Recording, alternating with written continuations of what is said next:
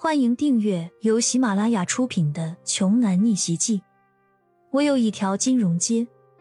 作者：山楂冰糖，由丹丹在发呆和创作实验室的小伙伴们为你完美演绎。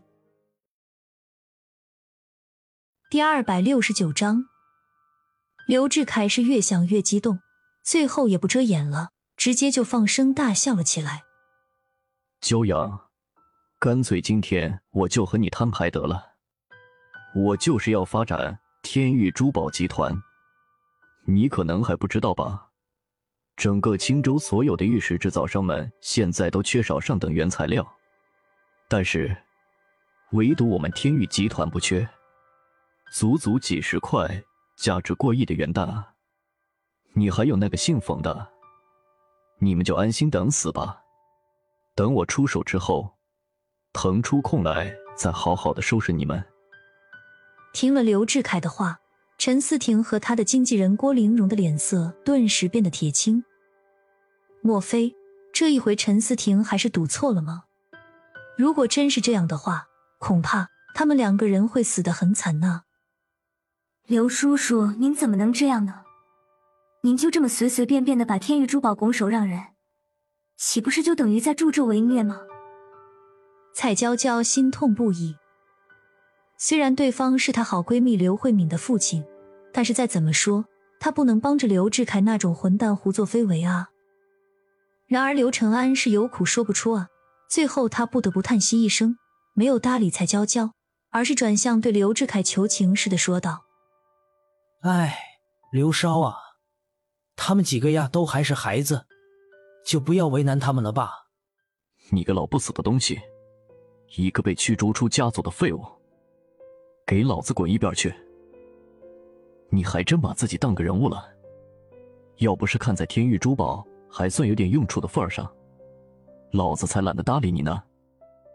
刘志凯撕掉了此前虚伪的面具，对着刘承安怒吼道：“刘承安这么大年纪了，还被一个二十来岁的年轻后辈如此辱骂，他的心中羞愤不已，可是却也只能强压着怒火。”站到一旁，沉默不语，忍气吞声。刘志凯想看到骄阳绝望的表情，可惜竟然让他失望了。骄阳依旧摆出了一副波澜不惊的模样，语气平淡的轻声说道：“现在天域珠宝所拥有的元蛋数量应该是八十块左右吧？第一次是有人免费赠送了四十块，在被胡家人盗走之后，又补充了一批，后来胡家倒台了。”天域珠宝此前遗失的那些原石也完璧归赵，除去已经消耗掉的一些，目前应该也差不多是这个数吧。刘承安瞪大了双眼，一脸的诧异。这可都是天域珠宝内部的机密啊！原石的总数量，也就只有他和屈指可数的那么几个高层管理人员了解。骄阳他怎么会知道的这么清楚呢？难道？难道？骄阳就是一直存在于幕后的那个神秘的富少。刘承安自己都觉得这个想法相当疯狂，但这个想法就像是野蛮生长的野草一样，一旦在自己的大脑中生了根发了芽，怎么压都压制不下去了。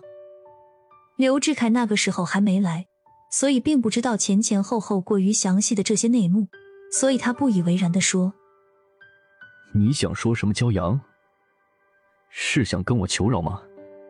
可是现在已经晚了，你就好好享受你人生最后这几天潇洒的时光吧。说完，刘志凯哈哈大笑的带着人离开了。他根本就没有在意此前那些被剑使点了穴位，还杵在原地一动不动的十几个彪形大汉，就头都没回的扔下这帮人就走出了酒吧。最后离开的人是刘承安。他出门的时候，还深深的回看了骄阳一眼。陈思婷见他们刘家的人都走了，这才缓缓的走过来，感激对骄阳说道：“骄阳，今天真的是要谢谢你，没想到你比我想象中的厉害多了。”没事儿，我们不是朋友吗？朋友不就是要互相帮助吗？本集播讲完毕，想听更多精彩内容，欢迎关注。丹丹在发呆。